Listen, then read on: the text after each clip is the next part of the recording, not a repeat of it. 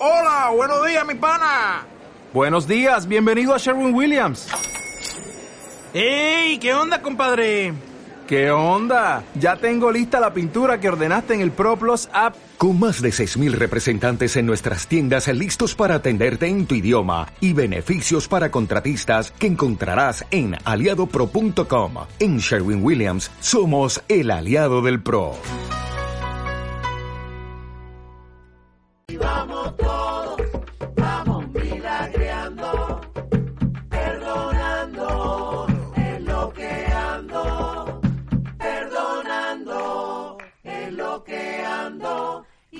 Vamos todos, vamos milagreando, y si vamos Bienvenidos todos, milagronautas. Hoy es 25 de abril del 2022 y estamos listos para iniciar nuestro programa, Explorando un curso de milagros. Recuerda que nuestros hashtags oficiales son Vamos a milagrear perdonando ando y tanda milagrosa. Puedes participar con preguntas en la sección de comentarios o en los chats en vivo. No olvides suscribirte al canal y dejar un me gusta milagroso. Y ahora, vamos contigo Moz.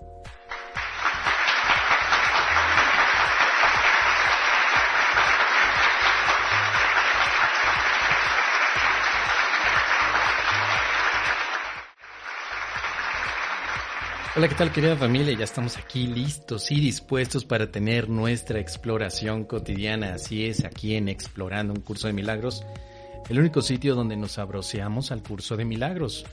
Esto quiere decir que le perdemos el respeto, que lo vemos como lo que verdaderamente significa, una herramienta para nuestros diferentes días ilusorios en los que hay conflictos, preocupaciones, pero que podemos llegar a la paz. Por eso es muy importante que este programa se hace a través de tus preguntas. Tú decides qué quieres preguntar. Aquí puedes preguntar de todo. De chile, mole y pozole. Lo que tú nunca te atreviste a preguntarle a tu facilitador porque sabías que te iba a regañar. Así que, ¿qué esperas? Sin ningún problema pon por aquí en los chats que tenemos en vivo en Facebook, en Twitter, en YouTube, en Discord, que es la casa del milagronauta, y aparecer en la pantallita por acá arriba para que de esa forma podamos entonces darnos una clavada al libro de un curso de milagros y lo exploraremos junto de la mano del Espíritu Santo. Muy bien. Es muy importante que te suscribas, suscríbete al canal, mira, ahí está el canal. Eh, bueno, creo que no sale aquí la suscripción, bueno, no importa, pero aquí está, mira. Vamos a ver, ahí está. Suscríbete, suscríbete por favor. Es muy importante que te suscribas, que compartas este vídeo y por supuesto que lo hagas llegar a todos lados, compártelo para que de esa manera seamos más milagronautas los que estemos aquí en esta familia milagrosa en la que estamos compartiendo un curso de milagros sin fanatismo, así como va, como viene con bien. El curso de milagros es práctico, no es para andar ahí debatiendo acerca de ¿Estará bien o estará mal que el Espíritu Santo me vea que en este momento me estoy echando un mezcalito? ¿Se va a enojar conmigo el Espíritu Santo porque tomo mezcal? ¿Se va a enojar el Espíritu Santo porque el día de hoy no practiqué la lección del día? ¿Será que por eso me, pasan cosas malas porque no practico? Bueno, pues vamos a ver, todo eso es una de las inquietudes que siempre tenemos todos nosotros. Así que vamos a comenzar de bolón ping-pong porque si no, no, no acabamos. Y ya hay por aquí algunas preguntas que me han dejado en la casa del milagronauta y vamos a escucharlas en la bella voz sensual de nuestra asistente virtual llamada Lupita. Te escuchamos, Lupita. Gaby ha dicho hola Mos, pregunta, ¿se pueden dar milagros a los que ya partieron o bendecirlos? Gracias. Querida Gaby, claro que sí se puede hacer. Por supuesto que se puede hacer. Y vamos a ver qué nos dice el curso de milagros al respecto. Mira. A los que vendrán. Vamos a ver si encontramos una referencia. Creo que sí. Seguro ellos vendrán a ti. ¿Dónde están? Descansas. Estos vendrán, vendrán. Muchos vendrán a ti, ambos vendrán. Ay, hay una cita que quería, que quería encontrar. Mm, mm, mm. Ah, creo que ya sé cuál es. Creo que viene en la lección Descanso en Dios. Ya me acordé. Que es la lección, ¿qué? 109, ¿no? Descanso en Dios, una de mis lecciones favoritas. Porque nos habla mucho acerca de cómo podemos ayudar a los demás, cómo podemos dar milagros a los demás. Y ese es un tema interesante. Damos milagros a los demás en el momento que descansamos. ¿Dónde está? ¿Dónde está? Creo que se me borraron todas y cada una de mis citas favoritas. Qué lástima. Qué lástima. Voy a tener que volver a leer todo el libro para volver a remarcar aquellos puntos que más me gustan. Tu mente, prende, ¿dónde está? ¿Dónde está? Pues no la encuentro. Yo quería mostrarte una. Una cita.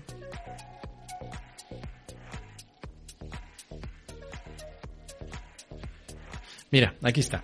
Ya la encontré. Tenemos que volverlas a poner. Antes era muy fácil, ya lo tenía marcado, pero algo, algo pasó con mi aplicación Kindle. Y pues se borraron todas las citas, ni modo. Ni PEX, no pasa nada. Dice aquí, lección 109. Damos a los que aún no han nacido y a los que ya partieron, a todo pensamiento de Dios y a la mente en la que estos pensamientos nacieron y en donde descansan y les recordamos su lugar de descanso cada vez que nos decimos a nosotros mismos, descanso en Dios. Este descanso en Dios es la manera en la que tú ofreces un milagro, porque dejas de juzgar, dejas de proyectar todo el sufrimiento interno y permites que el amor que hay en ti se exprese. La mejor manera de milagrear es descansando, así como lo estás escuchando querido milagronauto porque no tenemos que estar en friega loca haciendo cosas para milagrear. Ofrecer milagros significa descansar a la mente de tantos y tantos juicios a los que la hemos llevado para atacar, condenar y separarnos de nuestros hermanos. La lección 109 entonces nos dice que al descansar en la paz de Dios, tranquilos y sin miedo, muchos de nuestros hermanos también vienen a descansar y a ofrecernos descanso todos juntos descansamos, pues así es como este descanso se vuelve total. Y de lo que hoy damos ya lo hemos recibido. Por eso es que el tiempo nunca será en ningún momento el límite para poder ofrecer y recibir este descanso milagroso. Los que ya partieron recibirán nuestro descanso milagroso. Los que están ahora también lo reciben y por supuesto los que han de venir. Seguramente vienen en caminito ya varios milagronautas que se van a sumar a nuestro descanso perfecto y totalmente enfocado a la paz de Dios. Cuando una mente está en paz, ha ofrecido un milagro. Pero la mente que está turbia, separada, aprisionada por sus resentimientos, no puede ofrecer milagros. La respuesta entonces a la pregunta que nos hace nuestra querida Gaby sobre que si se pueden dar milagros a los que ya partieron o bendecirlos, desde esta óptica de un curso de milagros es a wifi. Claro que sí, por supuesto. Y si nos vamos un poco más al tema teórico y metafísico del curso es porque todas las mentes están conectadas y porque en realidad nadie ha partido. Lo único que hemos visto es que sus cuerpiperros ya no se mueven aquí. Estos cuerpecitos ya no están activos como antes. Pero el pensamiento de Dios que somos todos nosotros sigue vivito y coleando. El pensamiento de Dios no se puede morir. Si tú eres hijo de Dios, eres pensamiento de Dios y tus hermanos son pensamientos de Dios, me canso ganso que seguimos allí en la mente de Dios vivos, completamente perfectos y eternos. La muerte no nos puede hacer nada, nos la pela, así como lo que le hizo el viento a Juárez. Lo único que afecta el tiempo es al cuerpo, eso sí. Eso totalmente se nota, se ve, ahí está. Pero el espíritu que somos, ni más paloma. Ahí sí, ahí sí, perdóname, pero discúlpame. El espíritu nunca será afectado por la muerte, puesto que la muerte solo podría ser un sueño equivocado en el que los cuerpos dejan de funcionar. Pero Ojo con esto, ¿eh? Breaking news. El cuerpo no tiene alma ni tampoco tiene espíritu. El cuerpo es una marioneta, es un moped. Así que, ¿realmente parten los que decimos que parten? No, es una forma de hablar. Nadie parte de tu mente, todos los tienes ahora en tu propia mente. Recuerda, y esto lo voy a estar repitiendo constantemente en todas las exploraciones. Punto número uno, el cuerpo no tiene alma. Punto dos, el espíritu no está dentro de la mente. Y punto tres, la mente no está dentro del cuerpo. Ahí está. Con esto podemos entonces comprender que el curso de milagros nos está llevando a una experiencia mucho más profunda que simplemente pensar que hemos venido a este mundo con un cuerpo, con un alma, con un plan de almas, como me lo preguntaron el pasado viernes, un plan de almas y cuál es el plan de tu alma. No, pues fíjate que mi alma y quiere conocer el TikTok. Por eso es que ahora, no, hombre, la ves ahí moviendo el bote, ¿no? Del cuerpo, porque el alma quiere conocer. Es más, el alma, el alma sabe que es viernes y a mover el, el tambo, ¿no? Ay, ¿cuál es el, plan de tu alma? No, pues mi, mi alma es más avanzada, más evolucionada. Fíjate que mi alma lo que quiere es meditar las 24 horas, eh, comer sanamente. Ah, muy bien. Y oye, ¿y tu alma qué, qué plan tiene?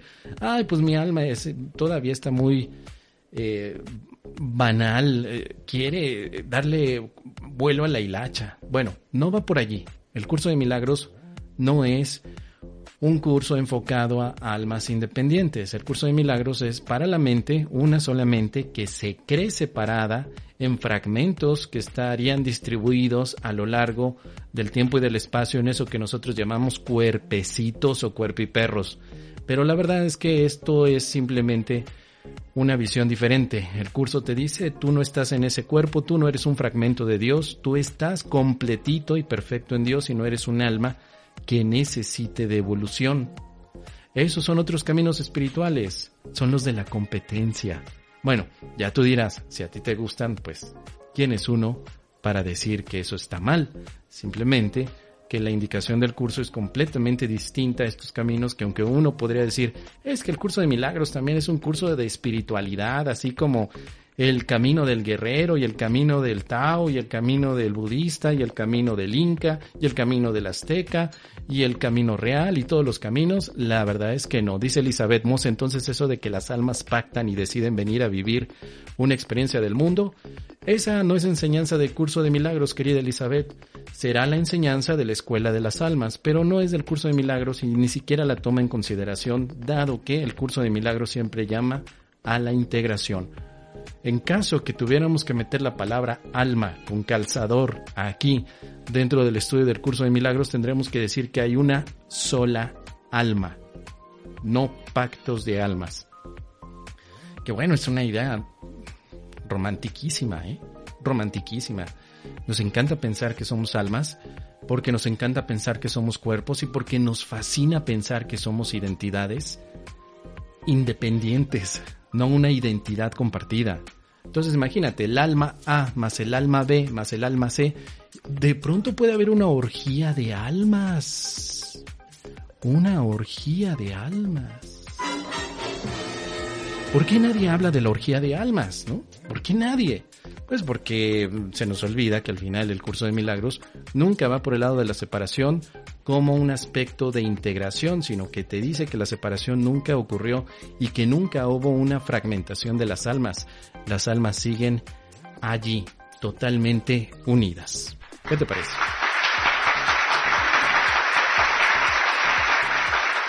Vámonos de balón ping-pong, porque si no, no vamos a terminar.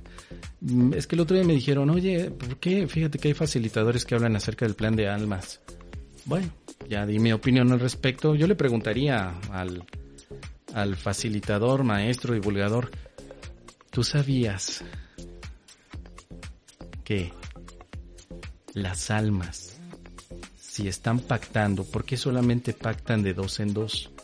¿No podrían pactar un trío, un cuarteto? Y además, si las almas no tienen límite, ¿no será que ellas podrían practicar el delicioso? ¿Cómo será el delicioso álmico? Y bueno, vámonos hasta ahí porque si no luego se empiezan a desuscribir la gente, me dicen, no, es que eres un hereje, ¿por qué estás hablando de esta manera? ¿Qué te pasa, desgraciado infeliz? Mi facilitador no habla como tú. Bueno, no importa. Para eso estamos. Para decir lo que le daría vergüenza decir a otros. Aquí lo decimos, mira, calzón quitao. Porque el curso de milagros no es ningún curso espiritualoide. Es un entrenamiento mental para vivir la paz de Dios, la dicha, el júbilo, la luz que mora en nosotros, se extiende sin límites. Ahí va.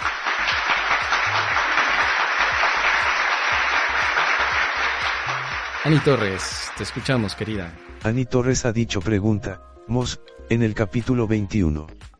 2.2-5. Es aplicable para lo que veo por TV. Violaciones, guerra, estafas, etc. Entonces le entrego a la expiación mi mente errónea. Para que nada me quite la paz. Me perdono por lo que veo. Querida Ani, perdónate y serás libre. Libre. El curso de milagros tiene la cualidad de la generalización. Un milagro aplica a todo lo que veas. Ya sea que lo veas en Facebook, en televisión o con estos ojitos que se han de comer los gusanos. No importa. Porque al final lo que estás viendo es una percepción. Digamos que aplica la percepción. Pero si deseas, con gusto podemos revisar un poco más este detalle. Dices que es el capítulo 21, sección 2. Capítulo de, eh, que dice somos responsables de lo que veo. Muy bien.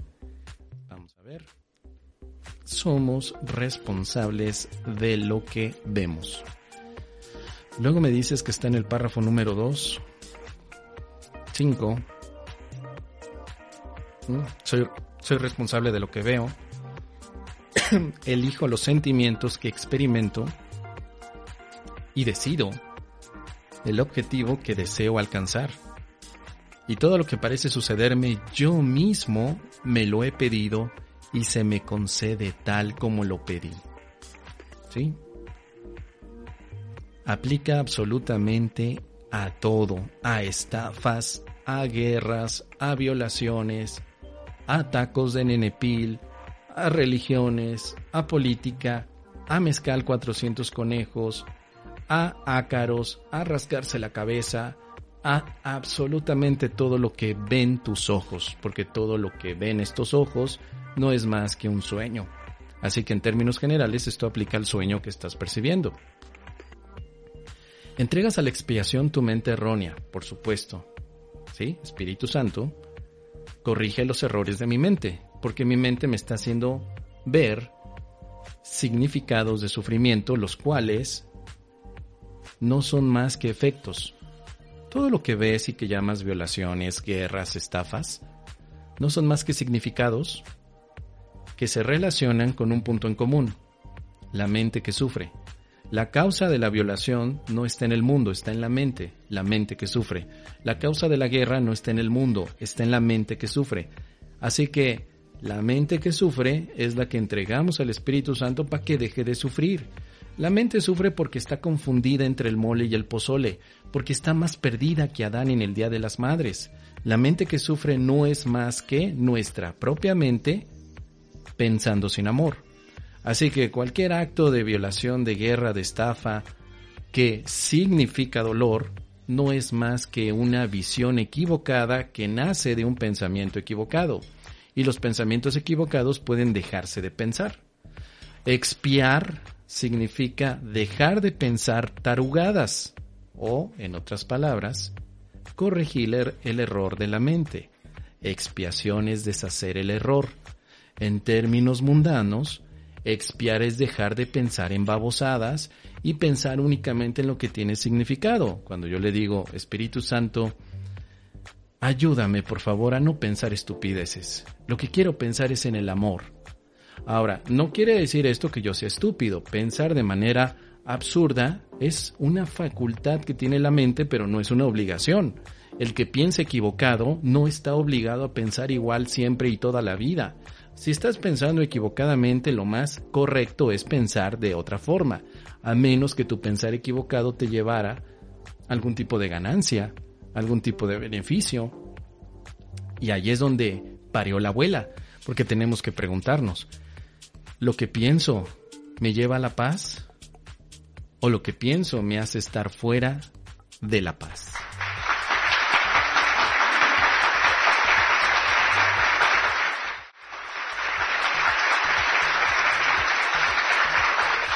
Bueno, seguimos, seguimos, porque hay, hay bastantes cositas. Qué bueno, deseo que te haya sido de utilidad, querida.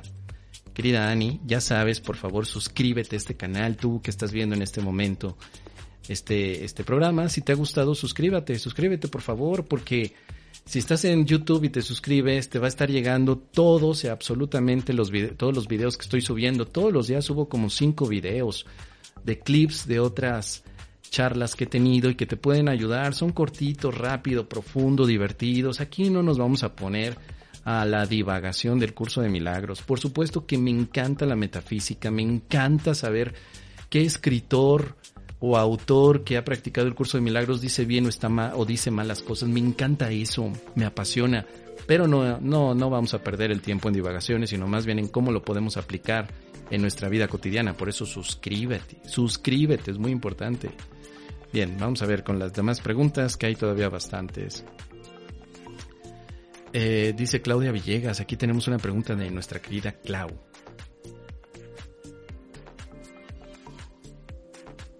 Restreambat ha dicho, YouTube, Claudia Villegas, Mos cuáles son los errores que he cometido. Y cómo perdono al mundo de eso. Saludos. ¿Cuáles son los errores que has cometido, querida Clau? Solamente uno. Nada más hay un error que has cometido, uno solo. Uno. ¿Quieres que te lo diga? ¿Estás lista? Para la oreja. Un solo error. Una sola corrección. Ahí te va. El único error que has cometido es pensar sin amor.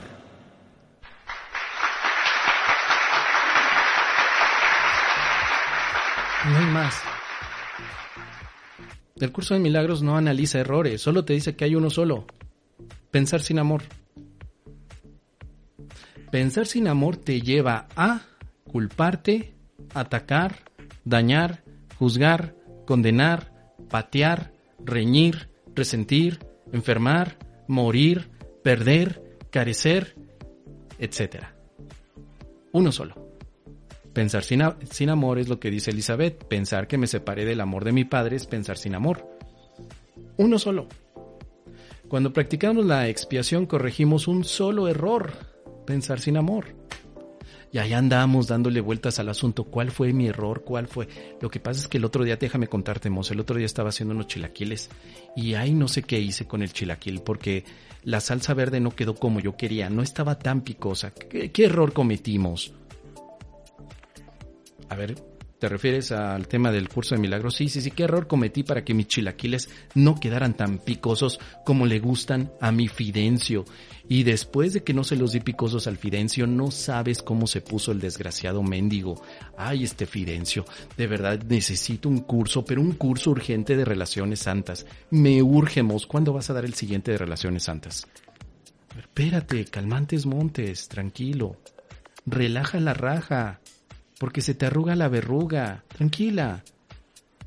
El único error es pensar sin amor sobre ti y sobre tus hermanos. No es tema de los chilaquiles, ni de la salsa, ni es un tema de Fidencio. Es un tema tuyo. No piensas con amor de ti ni de los demás. El curso de milagros esto lo tiene, eh, vamos a ver, en uno de los ejercicios. Ahí te va un solo problema. Vamos a ver si lo encontramos. Un solo problema. Sí. Una solución. Lección 80. Esta es la que te puede ayudar, querida Claudia Villegas. Que reconozca que mis problemas se han resuelto. O sea, mis errores. Error y problema aquí en un curso de milagros los tratamos de manera equivalente. Si estás dispuesto a reconocer tus problemas, reconocerás que no tienes ninguno. tu problema central ya se resolvió, que era el de la separación. Ese ya se resolvió. Aunque hablamos del problema de la separación como si estuviera ocurriendo, ¿tú crees que Dios se va a quedar de brazos cruzados mientras la supuesta separación está en tu mente? Claro que no. El Padre ya dio la respuesta a la separación, pero tú y yo no la queremos aceptar. ¿Sabes por qué no quiero aceptar que la respuesta a la separación ya fue dada? Porque sigo pensando que Fidencio es un desgraciado. Que Fidencio llegó a mi vida para quitarme mi tiempo, mi alegría, mi energía y mis mejores años. Ay, porque déjame contarte, antes de conocer a Fidencio, no, yo tenía una de pretendientes, pero buenísimos. Ah, no sé, mi madre tenía razón, ¿por qué te andas fijando en ese fulano? Estamos poniendo atención buscando los errores donde no los donde no están. El único error es esta separación, es creer que nos separamos del amor de Dios y por eso pensamos sin amor. Así que la salvación depende de que reconozcas que ese es el único problema y de que entiendas que ya se resolvió. Un solo problema, una sola solución. Un error, una sola corrección. ¿Para qué andamos ahí que corrige corrige corrige corrige? ¿Sabes por qué somos adictos a la multiplicidad de errores? Porque somos adictos a la multiplicidad de correcciones, cuando podríamos irnos directamente al grano. ¿Para qué pierdo mi tiempo todos los días en encontrar errores nuevos cuando todos ellos nacieron del mismo error? Creer que me separé de Dios. ¿No sería mejor sanar la raíz en lugar de sanar las ramas del árbol? Vámonos a la raíz. ¿Para qué me pongo a cerrar los ojos? A ver, déjame ver, Espíritu Santo, muéstrame el momento donde me equivoqué. Ay, sí, ya me acordé. El momento que le grité a Fidencio cuando le mandé los chilaquiles y no le puse queso a propósito para que se le quitara al desgraciado. Ay, seguramente ese fue mi error. No, mi hermano, ahí hay una confusión de niveles. El error no está allí, eso es una representación de tu error. El que no le hayas puesto queso a los chilaquiles como una manera de castigar a Fidencio porque un día antes llegó bien borracho el desgraciado, es solamente una representación del error. Nada más. El origen es la separación como creencia. Así que ¿para qué pierdo mi tiempo ahí haciendo viajes al pasado? Esto no es de regreso al futuro, no es Back to the Future, esa, esa película que tanto nos encanta. No tenemos que subirnos al DeLorean para ver en el pasado qué ocurrió. ¿Para qué perdemos el tiempo en tarugadas cuando podemos ir directamente? Además el curso ya lo dijo, y no solamente es en esta lección 180. En todas partes el curso te dice, hijo mío, no pierdas tu tiempo con el pasado. Lo único que tienes que saber del pasado es que el pasado ya terminó y el pasado no es un error. El error es la creencia de que te separaste de Dios. El pasado nunca es un error, jamás. Porque el pasado no tiene cualidades. La mente sí, la mente es la que está equivocada pensando que todo nuestro conflicto se originó el día que nos casamos con el mendigo Fidencio. Ah, desgraciado, mi vida cambió cuando, me, cuando te conocí. Y no, ahí no fue el problema. El inicio de nuestros problemas no es cosa del pasado, es cosa del presente, de este momento. Ahora mismo tenemos problemas porque hay un solo aspecto que no hemos visto. La separación. Esta lección 80 te puede ayudar y dice en varias ocasiones, tu único problema ya se ha resuelto, el único que tienes. Hoy tienes derecho a la paz. Entonces, no pierdas el tiempo, querido milagronauta, no pierdas el tiempo tratando de encontrarle chichis a la culebra. Perdón que te lo diga así, pero pues es que a veces trato de ocupar palabras domingueras y a veces no se me entiende. Pues no le busques chichis a la culebra. Tu problema no viene de tu infancia ni de tus vidas pasadas, ni de tu plan de almas. No pierdas el tiempo en eso, de verdad, milagronauta. Yo tardé 10, 12 años para darme cuenta de cuánto tiempo perdí con los registros acásicos, cuánto tiempo perdí con el tarot. No, de bolón ping no tenemos tiempo. Prefiero ocupar mi tiempo en ver películas de Netflix. A lo mejor ya me voy a, desuscribir, ¿eh? porque eh, escuché por ahí que Netflix va para abajo. Pero bueno, ese es otro asunto. Ese es mi comentario, querido, querido milagronauta. Si al final tú decides, ¿sabes qué, Mos? Lo que acabas de decir no tiene sentido ni significado para mí, pues gracias, te agradezco, querido milagronauta, por tomarte el tiempo para poder eh, escuchar este mensajito y que, bueno, que de alguna manera te haya dado algún tipo de enfoque. Así que, si es así, te lo agradezco muchísimo y también le agradezco a mi querida Claudia Villegas por esta pregunta buenísima. Gracias, querida Claudia.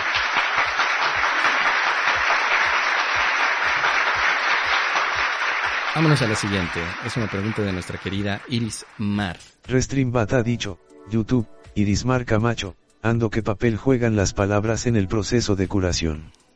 Donde las palabras no desempeñan a ningún en el proceso de curación.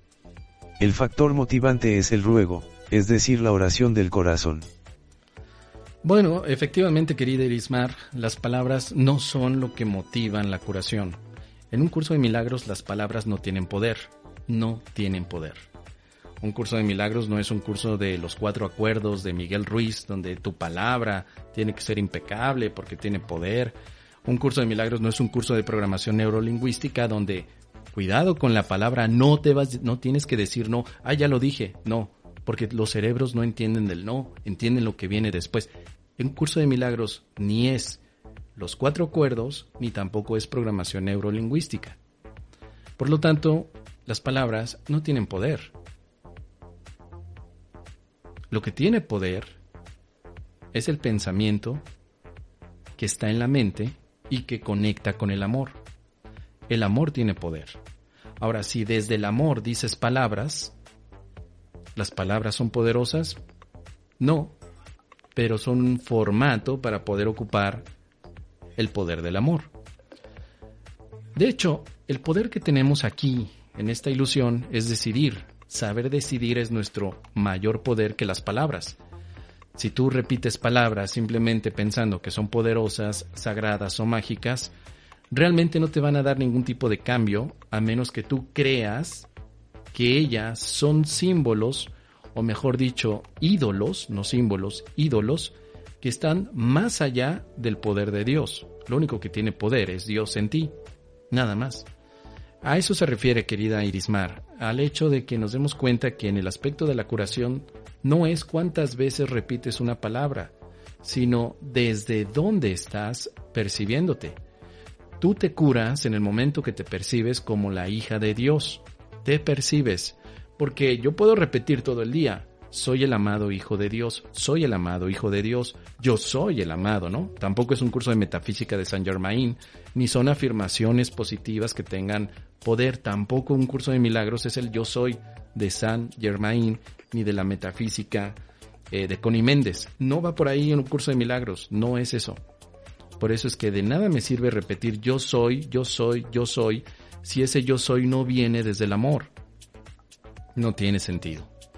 El curso de milagros indica que la sanación se da una vez que le quitas el propósito a la ilusión de la enfermedad y permites que tu mente se restaure a la verdad. La verdad nos hará libres.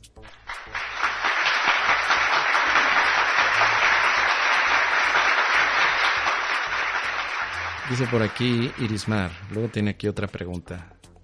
Ah, pues a lo mejor aquí venía algo Restreambat ha dicho, YouTube, Irismar Camacho, pregunta, cuando se refiere a ruego no es pedir.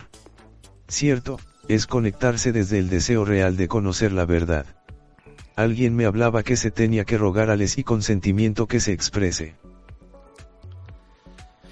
Vamos a ver. ¿A qué, qué te refieres? Aquí dice, ya, ya encontré aquí la cita para que la tengamos en la pantallita. Vamos a ver. ¿Qué dice aquí?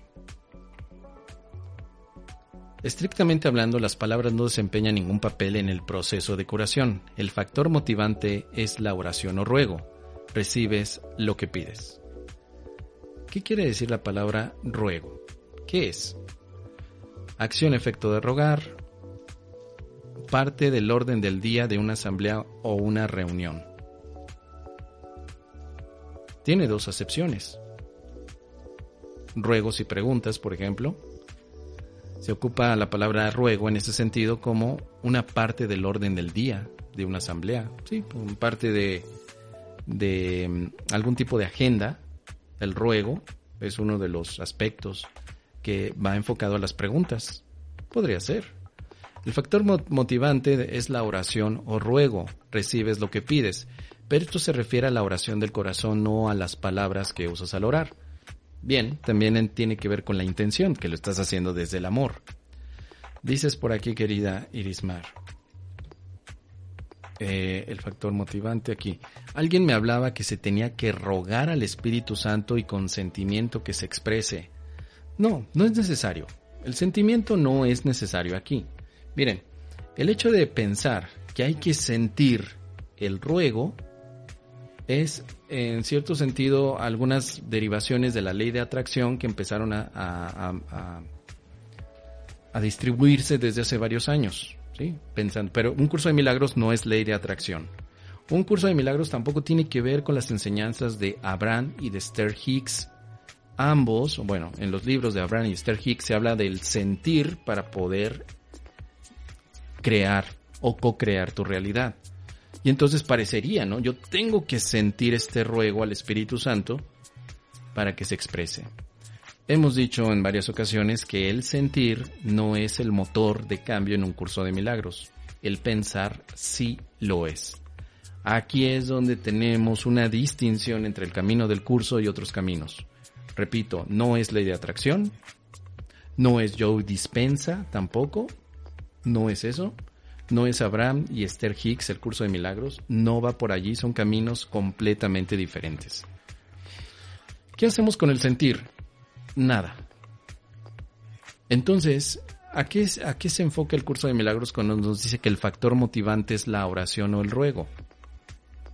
La oración del corazón. Es una metáfora que implica la oración desde el amor. Y esto lo puedes encontrar con más detalle, querida Irismar, en mi webinar que se llama El canto de la oración. Allí hay ejemplos de cómo hacer oraciones del corazón. El canto de la oración, este webinar que puedes encontrar en mi canal de YouTube, distingue algo muy importante. La oración del corazón o la oración del amor es aquella que pide lo que ya se le ha dado, no que pide algo nuevo pide lo que ya se le dio, es decir, es una forma de reclamar lo propio. La oración del corazón es aquella que pido que se me dé la visión correcta para darme cuenta que soy amor y que mis hermanos también. Así de simple. ¿sí? No pido que mi hermano se le quite por favor lo tonto, por favor, padre, quítale lo menso a mi hermano, quítaselo, quítaselo porque eh, me nació, nació muy tonto este amigo, por favor quítale lo tonto, quítale lo tonto. No, no es esa la oración del corazón. La oración del corazón es, Padre, danos luz a esta mente, a estas mentes, para que el amor sea lo único que prevalezca aquí. Nada más. Dice por aquí eh, Ani Torres, en mi libro dice petición, no ruego. Probablemente por eso hicieron el cambio. Gracias, querida Ani. El factor motivante de la oración, perdón, el factor motivante es la oración o petición. Tal vez, me parece bien, recibes lo que pides, para que efectivamente no haya entonces una confusión con este ruego religioso. Cuando nosotros venimos también de la idea de la religión, donde rogamos a Santa María, Madre de Dios, por nosotros, ruega por nosotros, los pecadores, ahora y en la hora de nuestra muerte. Amén. Eso sí es un rogadero de ruega por nosotros, o sea, intercede, ayúdanos, Santa María, por favor, porque somos unos pecadores que estamos a un paso de las llamas del infierno. Ruega tu Madre Divina de Jesucristo, ruega. Y te ruego a ti para que tú ruegues también que es una postura, por supuesto, de vernos menos que el amor. No, este, no es este un curso religioso, ni tampoco pretende el curso de milagros sustituir una instrucción religiosa. No mezclemos el catolicismo en el curso de milagros porque no está relacionado. Pero las palabras oración o ruego, o en este caso, como dice Ani Torres, en algunas traducciones del, del curso de milagros vienen como petición, tienen un enfoque diferente. No rogar a Dios para que nos haga caso, sino más bien reclamar a Dios en un sentido positivo lo que nos corresponde. Dios te lo dio, pero al reclamarlo a Él es una manera de recordarnos que lo tenemos. Padre, ayúdame a recordar que me hiciste libre, porque yo me siento preso. No es lo mismo rogar por tu libertad que aceptar tu libertad. Y el curso de milagros va por el segundo camino. Aceptemos que somos libres y libres de toda enfermedad.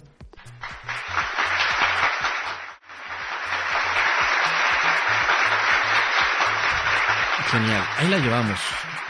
Uy, ya se me pasó el tiempo, ahí la llevamos. Vámonos de bolón ping pong, todavía hay más cosas. Saludos a todos, querida Ani.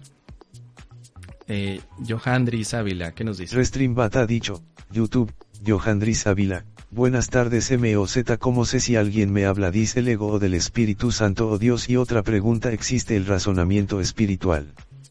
Gracias. Johandris, sí existe el razonamiento espiritual. De hecho, el curso de milagros necesita el uso de la razón para que puedas llegar a un despertar espiritual. Puedes encontrar más de este tema del razonamiento, que no es un razonamiento espiritual, por supuesto. La razón es un punto mental. El espíritu no necesita razonar, porque no hay nada que razonar desde el espíritu. En la mente sí. Como este es un curso de entrenamiento mental, necesitamos entrenar a la razón. Capítulo 21. Todo el capítulo 21 te va a dar muchas pistas para que puedas notar cómo entrenar a la razón con el amor para pensar correctamente. Cuando yo digo pensamos en tarugadas, quiero decir, usamos a la razón de manera incorrecta y por lo cual nos producimos percepciones de dolor. Toda esa frase la resumo con esto, pensar tarugada, pensar babosadas.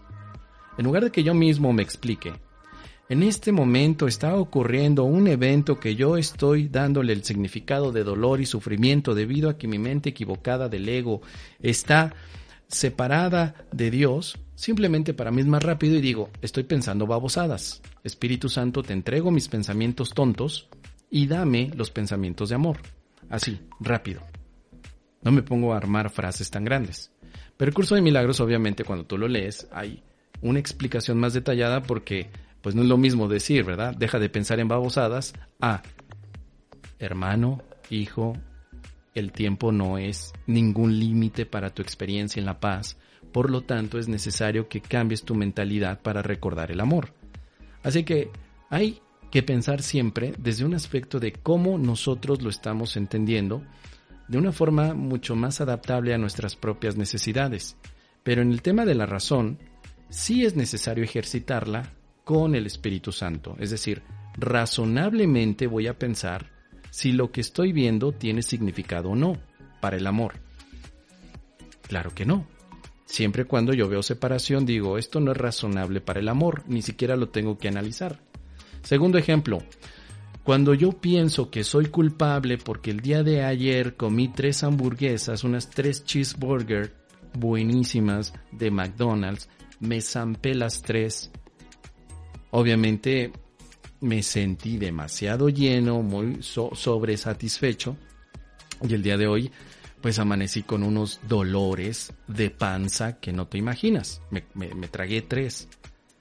Tengo yo que analizar de dónde viene mi dolor de panza.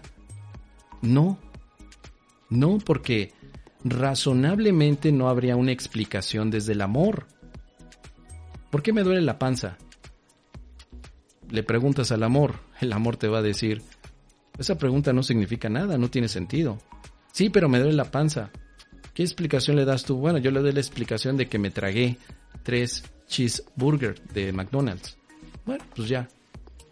Eso es todo. Te duele la panza porque comiste mucho. Se acabó. No sobreanalices. No utilices a la razón de una manera equivocada. Porque si no vas a estar diciendo, Es que me duele el estómago porque las tres cheeseburgers representan la resistencia del ego cada vez que yo quiero perdonar a los demás porque una hamburguesa es lo que he tratado de poner ahí como una carga en mí y hoy estoy viviendo los efectos de mi decisión equivocada porque ya lo estás sobreanalizando y estás utilizando a la razón de una manera incorrecta. El curso de milagros lo que te ayuda es a lo siguiente. Utiliza la razón desde el amor. Capítulo 21 y de ahí en adelante todo lo que venga te ayudará en este capítulo bueno, de hecho somos responsables de lo que vemos, es el uso correcto de la razón también. Todo lo que venga aquí adelante es justo lo que nuestra razón necesita. El uso de la razón es lo que la mente a través del Espíritu Santo nos permitirá abrir el panorama y darnos cuenta que siempre hay una petición de amor. Es decir, razonar desde el amor significa lo siguiente. Todo lo que pasa en esta vida es una oportunidad para perdonar. Así. Rápido, de bolón ping-pong. Un ejemplo de usar a la razón desde el amor es ese. No hay otra. Ya, no te pones a ver, bueno, lo que me pasa es que mira, el curso de milagros dice que es una proyección del ego y entonces el ego representa esto y aquello. Muy bien, gracias por la información teórica, pero a nivel práctico, ¿qué representa para mí lo que está pasando? Si usas a la razón desde el amor, quiere decir que lo que te pasa es una oportunidad para amar. Se acabó.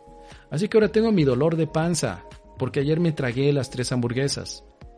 ¿Qué es lo que puedo hacer además de tomarme un alcacelser, de sobarme la pancita, de eh, algo? Amarme. Nada más, amarme. ¿Qué es lo que el amor haría conmigo cuando yo me quejo del dolor de panza? El amor me amaría.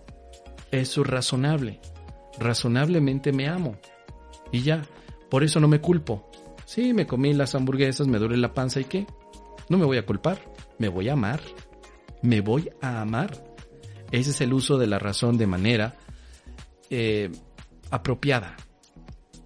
De otra manera, estaríamos usando la razón como lo que hace eh, nuestros egos. El plan de Dios dice aquí, este está interesante, el plan de Dios para tu salvación no se habría podido establecer sin tu voluntad y consentimiento tuvo que haber sido aceptado por el Hijo de Dios, pues lo que Dios dispone para él, él no puede sino aceptarlo, y Dios no dispone nada sin su Hijo. Pues depende del tiempo para no depende del tiempo para consumarse. Por lo tanto, lo que se unió a la voluntad de Dios tiene que encontrarse en ti ahora, puesto que es eterno.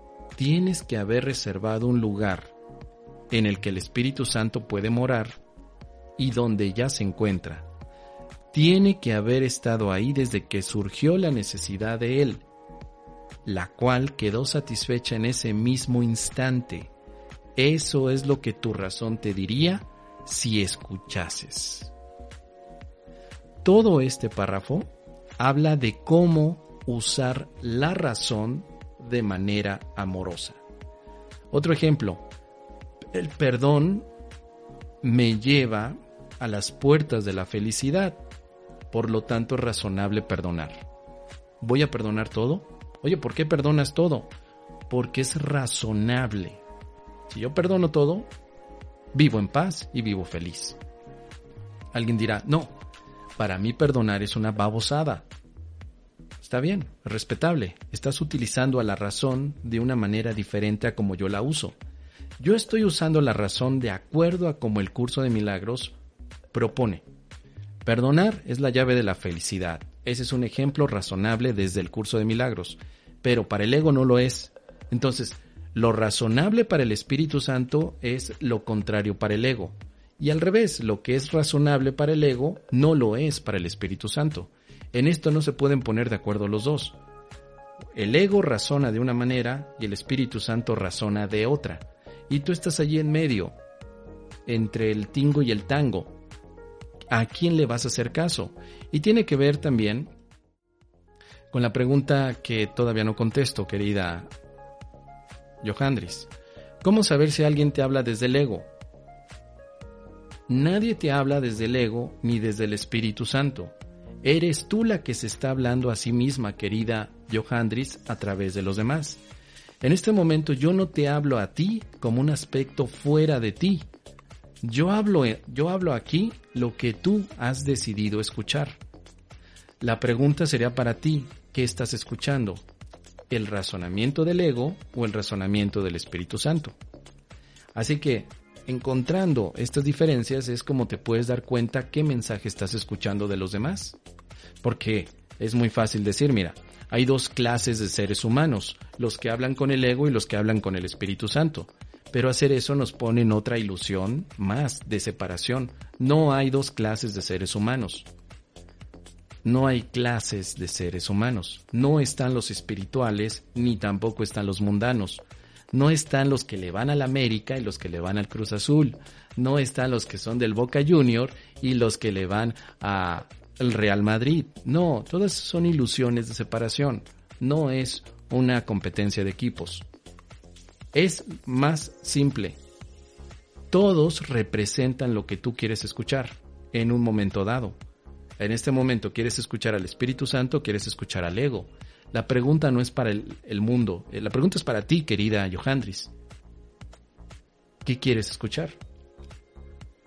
Así que es muy importante aprender a razonar como el Espíritu Santo razona. Te preguntarás, Mos, ¿dónde tomo un curso para razonar como razona el Espíritu Santo? Y te diré, pues es un libro azul de letras doradas. Cuando tú te pones a leer, llamado un curso de milagros, cuando empiezas a leer todo el texto y comienzas a practicar los ejercicios, te darás cuenta cómo razona el Espíritu Santo y vas a empezar a razonar igual que Él. Si razonas adecuadamente, estarás en paz en todo momento. ¿Qué te parece?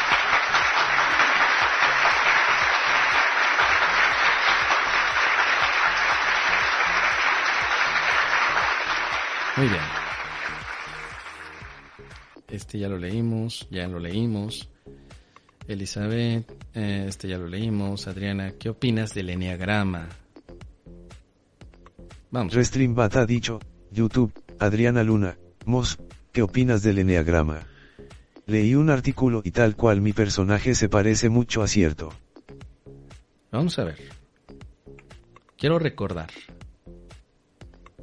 ¿Cuáles son estas ideas acerca del enneagrama? Para no decir algo fuera de lugar. Déjame abrir el Google. Espérame tantito. No me tardo, espérame. Enneagrama.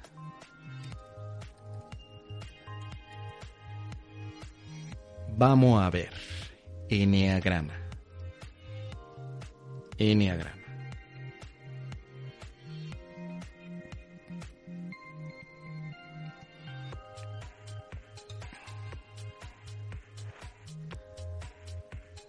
El mejor test de Enneagrama. Ah, Wikipedia. Ah, el Enneagrama de la personalidad por aquí encontré algo. Vamos a ver, por favor, Lupita, ya que estás por ahí, que siempre andas cobrando, que Lupita, la asistente virtual, cobra todos los superchats que ustedes me dejan y pocas veces hace algo. Ponte a leer, por favor, ¿qué es el Enneagrama? El Enneagrama de la personalidad es un sistema de clasificación de la personalidad. Esta propuesta es una elaboración histórica por parte de autores occidentales que se basa en ideas anteriores de origen místico y oriental.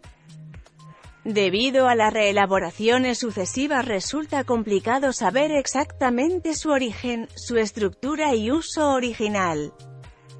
Aunque sí es posible trazar cómo ha sido concebido y usado por diversos autores en Occidente. Generalmente se presenta como un método para el autoconocimiento y el desarrollo personal, aunque ha sido cuestionado por ciertas dificultades metodológicas, uno sin embargo.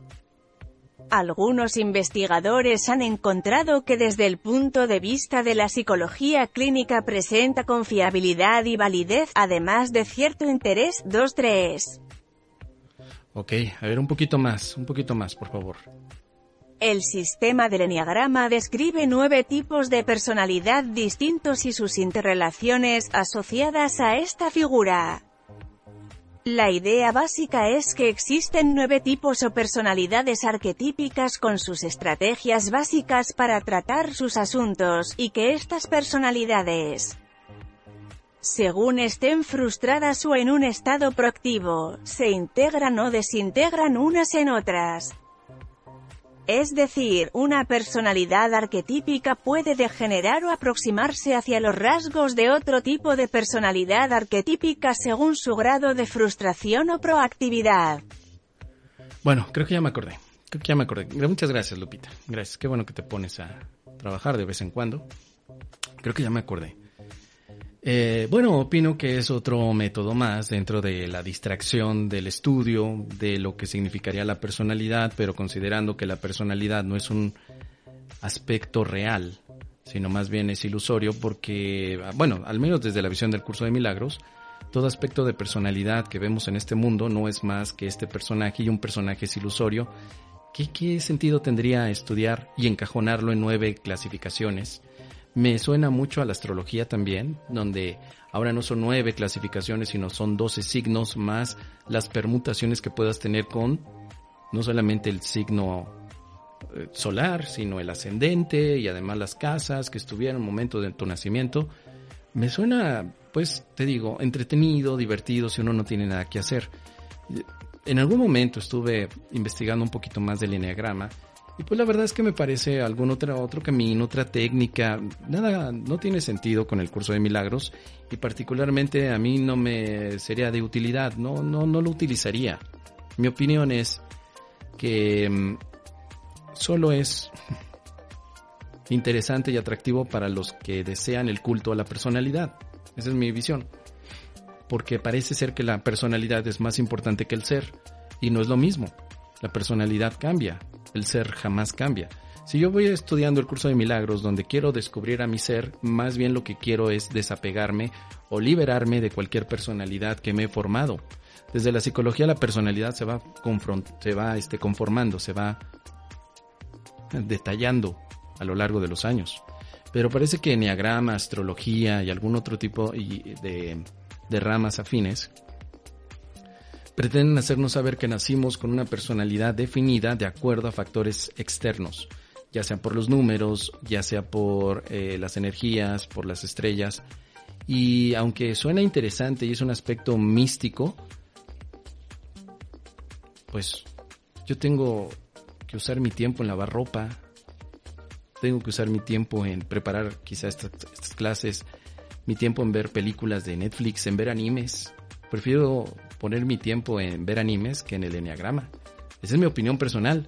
Y me atrevo a decirla así, tal cual, a calzón quitado, querida Adriana Luna, porque me lo preguntaste. ¿Cuál es tu opinión? Esa es mi opinión.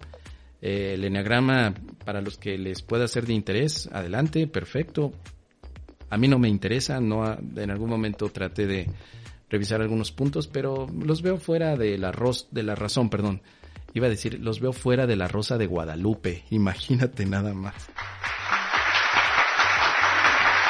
Perdón, eh, lapsus brutus, como diría por ahí el Freud. Me salió lo de la Rosa de Guadalupe y el Enneagrama. No sé por qué hay una conexión en mi mente de ambos. A lo mejor hay un capítulo del de, Enneagrama dentro de la Rosa de Guadalupe. Tal vez, tal vez. Bueno, finalizando. No es algo que, que tenga ningún tipo de interés ni aplicación en mi vida y pienso que como estudiante del curso de milagros, hablo aquí de manera general, pienso que no debería de ser tampoco de interés, pero ya sabes, para gustos, colores. Ahí está. Marcela Sánchez, rápido, porque ya, ya, ya Restream ha dicho, YouTube, Marcela Sánchez Monforte, ¿cómo me perdono? ¿Cómo me perdono? No juzgándote, dejando atrás cualquier análisis sobre tus equivocaciones y utilizando la visión del Espíritu Santo para verte en perfecta inocencia. Ahora, el camino, el proceso o el procedimiento exacto aparece en las 365 lecciones de un curso de milagros, querida Marcela. Gracias. Bueno, hay una pregunta de Iris Mar que creo que ya contesté, ¿qué es realmente la oración del corazón? Porque me confunde un poco porque el curso es un entrenamiento mental. Ya hablamos de que oración del corazón es una metáfora para utilizar una oración nacida desde nuestra mente recta o que nos lleve a la mente recta. Las oraciones te llevan a la mente recta cuando ocupas el razonamiento amoroso. Más detalles lo puedes ver en mi webinario que se llama El canto de la oración. Revísalo por favor, querida Irismar, El canto de la oración webinar o webinario. Lo di hace un par de meses y ahí durante tres horas hago una exposición muy amplia y muy detallada de lo que significaría esta oración del corazón. Luz Vega dice, Mos, pero todo eso que percibimos en el mundo sería por querer ser un ser ente separado. Querida Luz Vega, la respuesta contundente, dura y precisa es sí. Al querernos vernos separados de la realidad, inventamos una, entre comillas, realidad. Muy bien. David Romero, abogado, lo escuchamos. Restreambat ha dicho, YouTube, David Romero, abogado, me encuentro en conflicto con mi pareja, ella trabaja, soy independiente, el tema de siempre el dinero, ¿cómo es el tema financiero en UCDM? Una ilusión. Querido David, las finanzas son ilusiones, el dinero son ilusiones, todo este mundo es una ilusión, es decir, aparenta existir como realidad. Ahora, ¿qué significa esto de cómo ver el tema financiero desde el curso de milagros? Significaría que solo es una experiencia más aquí. Si tú pretendes, no solamente tú, yo lo he pretendido, yo he pretendido a través del curso de milagros tener una mejor vida financiera me di cuenta que no me sirve el curso de milagros para eso. Así que me fui a tomar una maestría en finanzas, me fui a estudiar finanzas. Cuatro o cinco años estuve estudiando finanzas, cómo utilizar de manera apropiada los recursos económicos, considerando tres alternativas, ahorro, inversión y gasto. Empecé a hacer ahorros, inversiones, empecé a gastar de otra manera. Bien, zapatero a tu zapato. Si quieres mejorar tu situación financiera, no es el curso de milagros el camino, es un curso de finanzas. No de los coaches financieros, estos que andan por ahí, que todos son hijos de Carlos Muñoz, no de esas del Máster Muñoz, eso, eso no es curso financiero, eso es más ilusión de la ilusión ilusionada de todos los que están ilusionados. No, no, no me refiero a eso, sino finanzas de manera formal, de manera académica, si es que deseas un cambio en tu situación financiera. Hay una tendencia a pensar que si yo hago milagros en mi mente, hago milagros en mis finanzas. Y eso es estar más perdido que Adán en el Día de las Madres. Hay que recordar siempre, el curso de milagros no es para un milagro financiero, es para un milagro mental, donde dejas de sentirte con miedo y aceptas el amor. Tu situación financiera simplemente es una experiencia de este mundo. ¿Qué dice tu situación financiera de tu mente? Lo que tú quieras poner allí. Pero de entrada, de entrada, no dice nada. Oye, es que yo tengo poco dinero. ¿Qué dice eso de mi mente? Nada. ¿Tú qué quieres ver allí? No, yo veo carencia. Ah, entonces le estás poniendo carencia a tu poco dinero. Pero he conocido a muchos amigos que tienen mucho dinero y yo les pregunto, ¿qué dice tu mente de todo ese dinero que tienes? Y me responden, miedo, me lo van a robar, no sé ni dónde esconderlo, no sé ni dónde lavarlo, pero perdón, perdón, no sé ni dónde acomodarlo. Te digo esto porque eh, una de las funciones que yo tengo también es apoyar en asesorías financieras. Es algo que casi no cuento aquí en, en, YouTube, pero tengo, tengo personas a las que les doy asesoría financiera. Algunas vienen de curso de milagros, no todas. Y llegan con esta intención, es que mi mente está proyectando carencia en el dinero. No, tu mente no proyecta carencia en el dinero. Tú deseas ver carencia allí, en esto que llamas dinero, pero no tiene nada que ver. Si quieres aprender a utilizar mejor tu dinero y tus recursos, bueno, pues hay cierta, ciertas cierta educación financiera que puedes tomar. Así que, como nos dices, querido David, te encuentras en un conflicto con tu pareja porque ella trabaja y tú eres independiente. El tema de siempre, el dinero. ¿Cuál es el tema financiero en el curso? Si lo vieras de otra manera, tú no tendrías ningún problema en que ella trabajara y que tú fueras independiente. ¿O qué problema hay? De toda esta pregunta que me haces, yo necesitaría responderte con otra más, pero con toda la intención de encontrar luz en el camino. Todo esto que estás preguntando, ¿qué significa para ti? ¿Miedo o amor? Y si es miedo, lo único que tienes que hacer es trabajar en equipo, trabaja en equipo con tu pareja. No se trata quién gana más dinero, se trata de cómo juntamos nuestros recursos para poder salir adelante. Porque si vamos, es que aquí no sé, aquí yo ya me estoy haciendo muchas falopadas, muchas teorías falopas con tu pregunta. ¿Será que tú te sientes el proveedor y te incomoda que tu pareja eh, trabaja? ¿Será que te sientes culpable de ser independiente y de que ella trabaje? ¿Será que ella gana más dinero o menos dinero que tú? ¿Será que aunque los dos trabajan no tienen el dinero que quieren? ¿Te das cuenta? Entonces, ¿cuál es en sí la pregunta? Dice un curso de milagros que también es muy importante saber hacer las preguntas correctas para recibir del Espíritu Santo la respuesta de bolón ping-pong, la más directa. Porque si no le estamos dando varias vueltas y vueltas al asunto y no sabemos qué es exactamente lo que queremos. Si yo lo que quiero es ganar más dinero, bueno, tomas una estrategia financiera que te permita gestionar tus recursos económicos. Ya, se acabó, no hay más. No es que no solamente es eso, yo me siento en competencia con mi pareja. Ah, eso es otra cosa. Te sientes en competencia con ella, quiere decir que no la ves eh, equivalente a ti, la ves por encima o por debajo de ti. ¿Cuál es la pregunta, querido David?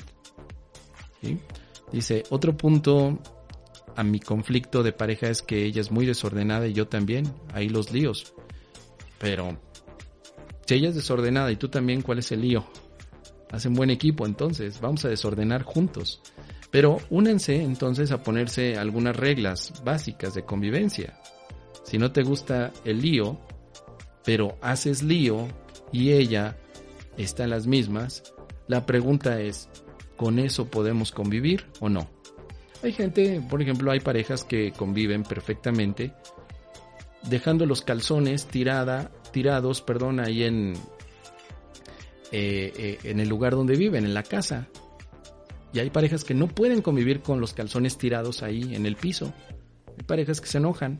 Bueno, regla de convivencia. Vamos a poner reglas. ¿Qué te parece si a partir de hoy ya no dejamos los calzoncitos tirados en el piso? ¿Qué te parece si a partir de hoy eh, empezamos a seguir estas normas? Muchos de estos conflictos se acaban hablando. Además de que tú como practicante de curso de milagros sanes tu propio conflicto, el cual no es que la otra persona deje los calzones tirados, sino que tu conflicto está en que no te amas como Dios te ama y por lo tanto tampoco quieres amar a los demás como Dios te ama, tu tarea es práctica interna sobre lo que significa tu miedo. Nada más. Pero a nivel físico tenemos unas reglas que podemos establecer también con amor. Amorosamente vamos a poner este acuerdo. Terminamos de comer y los trastes o platos, una vez los lavas tú y otra vez los voy a lavar yo. Tratemos de hacerlo de manera lo más ¿cómo poder? Práctico posible. Práctico. No pretendamos que pues, suceda alguna magia extraña para que hoy las finanzas tengan mejor, mejor cara y que ya no haya lío de, de las cosas, ¿no? No pretendamos esa magia. Porque esta no es la escuela de Harry Potter, este no es Hogwarts. Esto simplemente es un entrenamiento mental para que yo esté en paz y desde la paz me ponga a gestionar mejor mis recursos económicos, ya no esté haciendo compras de manera irresponsable en el sentido económico, si mi presupuesto no me alcanza para comprarme algo, pues no lo voy a comprar y ya, y que yo esté en paz con eso, o decirle a mi pareja, tenemos que gastar menos, porque en este momento no está el horno para bollos, tenemos que ahorrar, bueno, pues todo desde la paz lo decimos. Perfecto. Reglas de convivencia, no nos vamos a gritar y nos vamos a dar de patadas porque eh, aunque sé que el cuerpo es una ilusión, a mí me duele una patada todavía. Entonces, ¿qué te parece si tenemos una regla de convivencia? No nos gritamos ni nos pateamos. Durante cierto tiempo vamos a ahorrar para poderle darle vuelo a la hilacha en unas vacaciones en Bacalar con el MOS. ¿No te gustaría, pareja, que fuéramos ahí con el MOS del primero al 4 de diciembre en Bacalar 2022? ¿Te encantaría? Sí, a mí también. Vamos a ahorrar para poder ir. Total, su retiro espiritual cuesta nada más 660 dólares. Y ya me dijo el MOS que no es un retiro espiritual en sí. No, es una convivencia milagrosa. Que eso quiere decir que van a venir algunos otros milagronautas. Me dijo el MOS que ya vienen de Costa Rica, de Canadá, de Estados Unidos, de Miami, de Orlando, de Puerto Rico, de Argentina y de México, ah, y de España. ¿No te gustaría ir? Y entonces pareja dice, sí, sí, sí, claro que me gustaría ir. Pues vamos a ahorrar 100 dólares cada mes. En seis meses ya tenemos 660 y ahí le hago la balona o ahí le digo al MOS que me, que me dé un descuento de 60 dólares porque pues vamos a ir los dos. Claro que sí, estoy seguro que el MOS me va a decir que sí. Ok, regla de convivencia. Y allá en Bacalar, en México, vamos a poder disfrutar de más. Además de que es un lugar paradisiaco, hermoso, bellísimo, disfrutable. Y va a estar con el Michel Gaimar, que ese también es, me hace reír, ¿eh? Cada vez que veo al Michel, cómo me Ahora ya me imagino cómo estará entonces la experiencia con Michel y con el Mos. Seguro que esto se la van a pasar bien a todo dar y vamos a aprender y vamos a disfrutar. ¿Cómo ves, querida pareja? ¿Le entramos? ¿Se hace o no se hace la carnita asada? ¿Cómo ves? ¿Esa? ¿Qué te parece, querido David? Ya me dejarás aquí conocer. Si quieres, dame más detalles de qué es, qué conflicto tienes y quizá podamos desarrollarlo más o te puedo sugerir algunos videos que ya he grabado al respecto. Restream ha dicho, YouTube, Alma Negro Uni, curioso pero varias acepciones bíblicas la definen como, vida humana, persona, individuo, sin embargo, varios textos hablan de los animales como almas vivientes. Cuerpo viviente. Sí, querida Almita, interesante este punto porque sí, en algunas partes de la Biblia se define así a la vida humana, el alma, la persona, el individuo, la personalidad, ¿no? Una vida, pues obviamente porque Dios ha creado a todos los animales, dentro de la Biblia leemos Dios creó animales, Dios creó al hombre, Dios creó eh, a la mujer, en términos generales, ¿no? Por supuesto hay ciertos matices ahí, pero Dios creó al hombre, Dios creó a la mujer, Dios creó a los animales, y además Dios creó al hombre y a los animales que, les, que fueron subyugados por el hombre. La personalidad del hombre dentro de la Biblia es la de dominante en el mundo, literalmente. Se le dio al hombre la capacidad para dominar a, los animalitos y también para reproducirse. Los animales dentro de la Biblia son para el hombre, no con el hombre. ¿Qué personalidad puede tener el hombre entonces? Suena muy diferente a la de los animalitos. Si los animales tienen alma o no tienen alma, fue algo que no solamente en la Biblia se ha encontrado, sino a nivel filosófico. Aristóteles pensaba que los animales no tenían alma. Y por alguna extraña razón, cuando llegaron los, los europeos a América para conquistar los territorios, ellos consideraban que los, eh, los conquistados, que eran los, los indígenas de los territorios, no tenían alma. Y como no tenían alma, no eran creaciones de Dios. Se consideraba que solamente lo que Dios ha creado podía tener alma, nada más. Y por alguna extraña razón, los que eran diferentes a la visión europea no podrían ser considerados hijos de Dios. Bueno, todo eso es un aspecto bíblico, del cual no vamos a hacer ningún tipo de análisis, simplemente estoy citando algo que ya se ha dicho. El curso de milagros nunca define que Dios creó a los animales o a los hombres. Dice que lo que Dios creó es espíritu infinito, una solamente que sueña con animales, con hombres, con mujeres, con, eh, con mundo, con árboles, con reinos de la naturaleza, etc. Por eso es que al final lo que el curso indica es todo esto que estamos hablando en el curso de milagros no es un nuevo Génesis.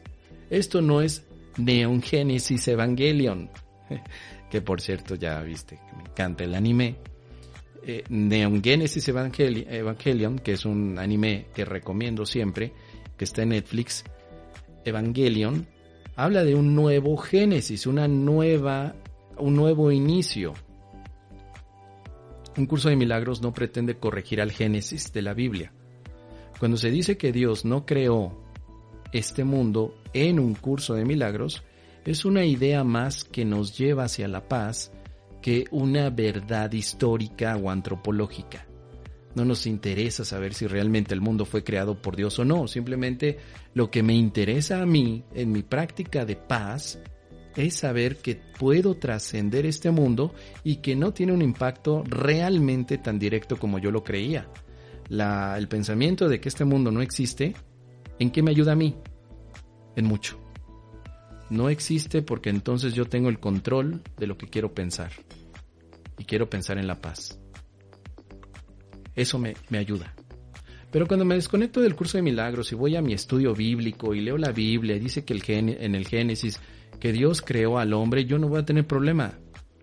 Me parece bien porque la Biblia no es un curso de paz, es otra cosa.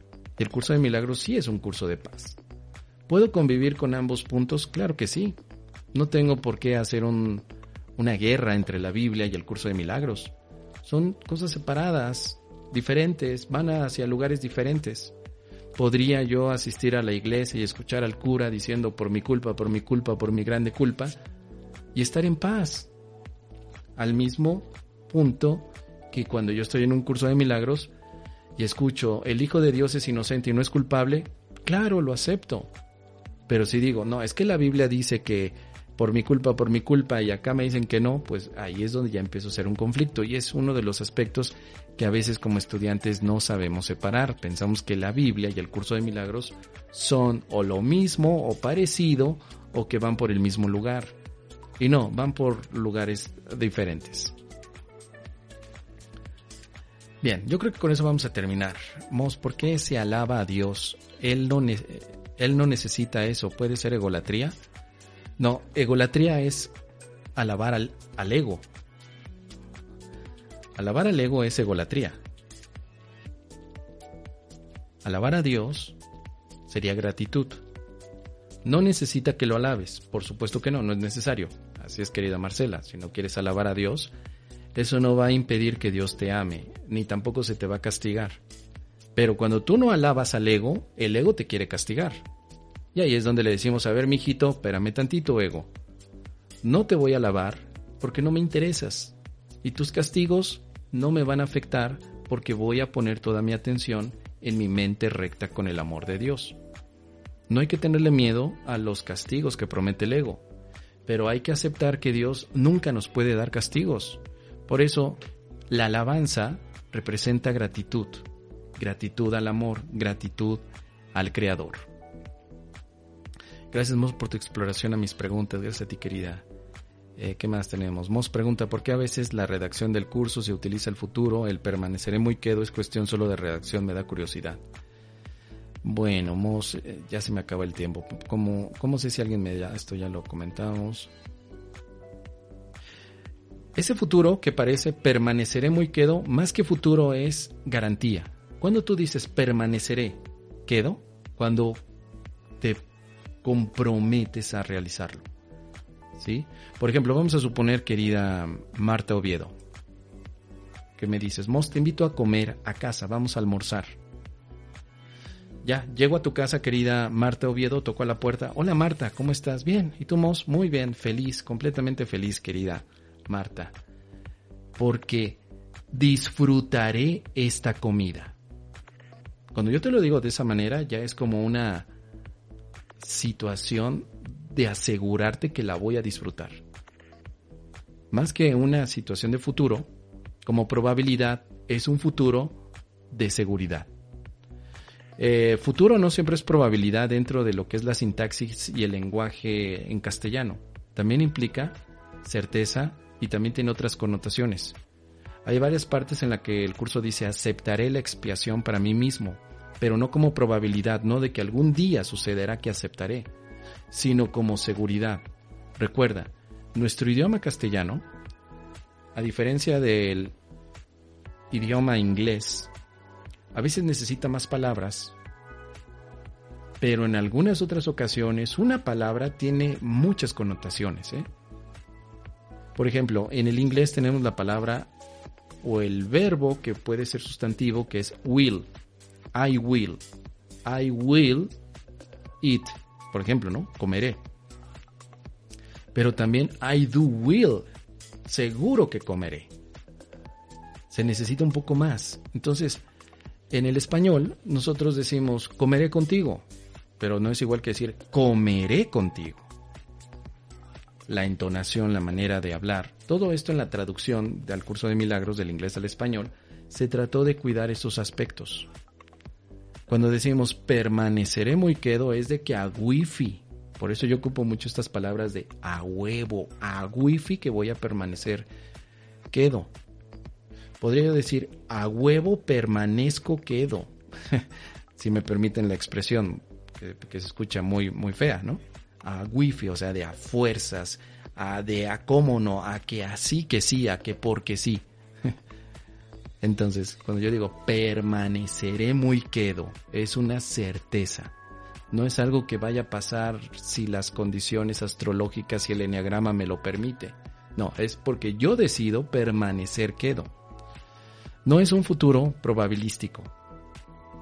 Es una certeza. Es un método yusivo obligatorio. Es obligatorio que no importa qué pase, yo voy a estar quedo. No importa cuántas vueltas le dé al asunto. Voy a perdonar porque perdono. Perdonaré y seré feliz no es un aspecto de algún día. Es una garantía. A wifi que voy a perdonar. Por eso no es cuestión de redacción. Es cuestión de contexto, querida Marta y por supuesto una experiencia que se traduce cuando empiezas a practicar los ejercicios. Gracias y vámonos ya porque si no, no voy a terminar.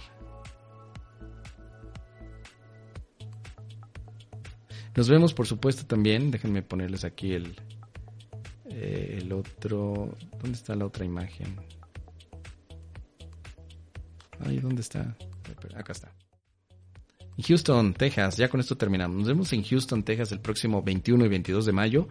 Allá nos vamos a poder encontrar para seguir compartiendo las enseñanzas de un curso de milagros. Hablaré sobre el perdón verdadero y por supuesto, por supuesto también otro taller que se llama Parejas Milagrosas. Tu pareja desde un curso de milagros. Así que si estás interesado, comunícate conmigo, me mandas un WhatsApp, un WhatsAppazo milagroso o puedes enviar también un mensaje que aparecerá en pantalla, perdón, un mensaje que le puedes enviar al número que aparecerá en pantalla, donde sale nuestra querida Gina Pérez, nuestra organizadora principal, y también Rocío Rodríguez. Ahí va, ahí va, ahí va, ya merito, ahí sale. Contactos. Lugar Houston, 21 y 22 de mayo 2022, o sea, el próximo mes. próximo mes voy a estar allí. Rocío Rodríguez, Gina Pérez, vámonos para Houston. Y también allí en Houston voy a Unity a compartir un mensaje, el mensaje de Primero Tu Paz en Unity de Houston. Hace unos meses estuve allá en Puerto Rico, en Caguas, en Unity Caguas, y gracias al apoyo de mi querida Almita Negroni pude estar allá en Unity Caguas. Muchas gracias querida Almita, siempre agradeciéndote. Bueno, pues ahora voy a estar en Unity, pero en Houston. Gracias a Claudia Olmos, gracias por el apoyo. Así que ya saben, nos vemos allá. Parejas milagrosas y el perdón verdadero 21 y 22 de mayo en Houston, Texas. Y con esto nos vamos. Ya me estaba fallando.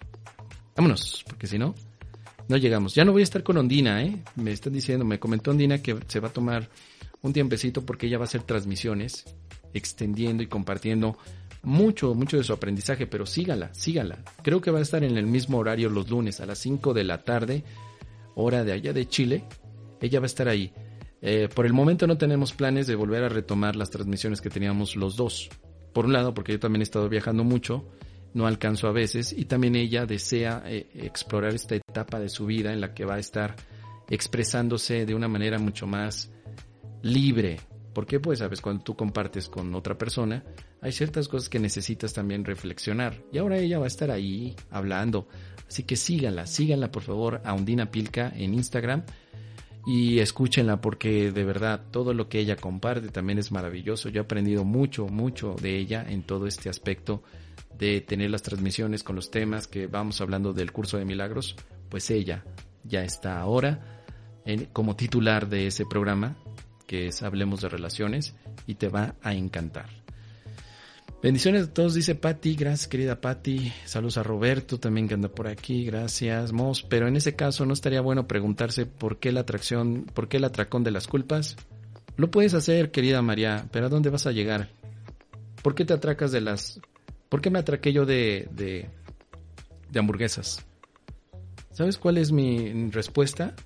Por menso. Ya. Todo, no necesito más. Me atraqué por menso. Se acabó. Me perdono, me libero, sí, y a lo que sigue. Porque si digo, es que mi atracón de hamburguesas está relacionado porque cuando yo era pequeño yo no comía, no me dejaban comer hamburguesas. Ah, ya me acordé porque mi mamá me regañaba. Ah, ya me acordé, mi mamá es un testigo del ego. Ah, entonces el ego. Es entretenido ver todas las conexiones que nuestros egos pueden hacer, pero es poco práctico. Yo prefiero lo práctico. Me duele la panza porque tragué muchas hamburguesas por tonto, por menso, ya, pero no en un sentido de castigarme. Simplemente porque no era lo correcto y lo hice. Se acabó. Ahora me tomo mi Alka-Seltzer. Me siento culpable por las hamburguesas. Pues fíjate que ya no. Después del Alka-Seltzer ya no. Perfecto. Ahora, ¿qué pasa si el día de mañana me vuelvo a dar un atracón de hamburguesas? Pues entonces, obviamente, lo que está pasando ahí es de que estoy ocupando a las hamburguesas de alguna forma, una ganancia oculta, como vemos en el curso de milagros. Y ahí ya lo que el curso me diría, lo único que estoy haciendo con las cosas del mundo es utilizarlas de idolatría. Claro. Pero si vuelvo otra vez, me perdono y digo, ya, suficiente. ¿Para qué me estoy castigando tanto con el atracón? ¿Que no habrá una forma de comer las hamburguesas donde no me sienta mal? No es necesario atracarme de hamburguesas, me lo puedo decir, no es necesario. Puedo comer una. Pero como una no es ninguna, dos. Pero dos es la mitad de una. Tres. La Santísima Trinidad de las hamburguesas. Finalmente, Roberto da Silva, hola Mos. Gracias por hacer esto, ayudas a muchas personas. Quisiera tu opinión. Actualmente es muy difícil convivir con mi familia. He querido que podamos vivir todos juntos, pero trae más conflictos. Querido Roberto, ¿y es necesario que convivas con ellos? Bien. Como estudiante de curso de milagros, más que convivir con tu familia está amar a tu familia. Amarlos. A veces solo las reglas de convivencia nos permiten establecer un punto en el que nuestras personalidades no choquen tanto, pero nuestra esencia de amor va más allá que eso. Siempre podemos practicar el curso de milagros para llegar a una experiencia con la familia en la que no haya enemigos. El primer paso lo tenemos que dar nosotros, querido Roberto. No quiero ver enemigos en mi familia. Solo quiero ver que todos piden amor como yo también. Y me voy a comprometer con el Espíritu Santo a ser un emisario de amor. Solo voy a dar amor. Nada más. Es lo que yo te podría sugerir. Solo dar amor. Pero para que des amor, primero tienes que percibir que lo que los demás están haciendo es pedir amor.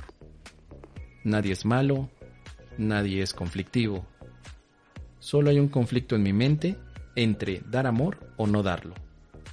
Dar amor me da paz. No dar amor me mantiene con miedo. Decido dar amor. Si tú preguntas cómo doy amor, el curso de milagros te indica que, primero, no juzgando y percibiendo correctamente que hay una petición de amor. Puede ser a veces con silencio, con una sonrisa, extender el brazo, ayudar a alguien, levantarlo o simplemente escucharlo. Hay muchas maneras. El curso de milagros te va a servir muchísimo para que puedas tener esta convivencia milagrosa de una forma mucho más pacífica. Gracias a todos, nos vamos ahora sí, que descansen. Estamos aquí la siguiente semana, no, mañana. Mañana nos vemos aquí en punto de las 13 horas de México. Vámonos. Chao. Perdonando es lo que ando. Perdón.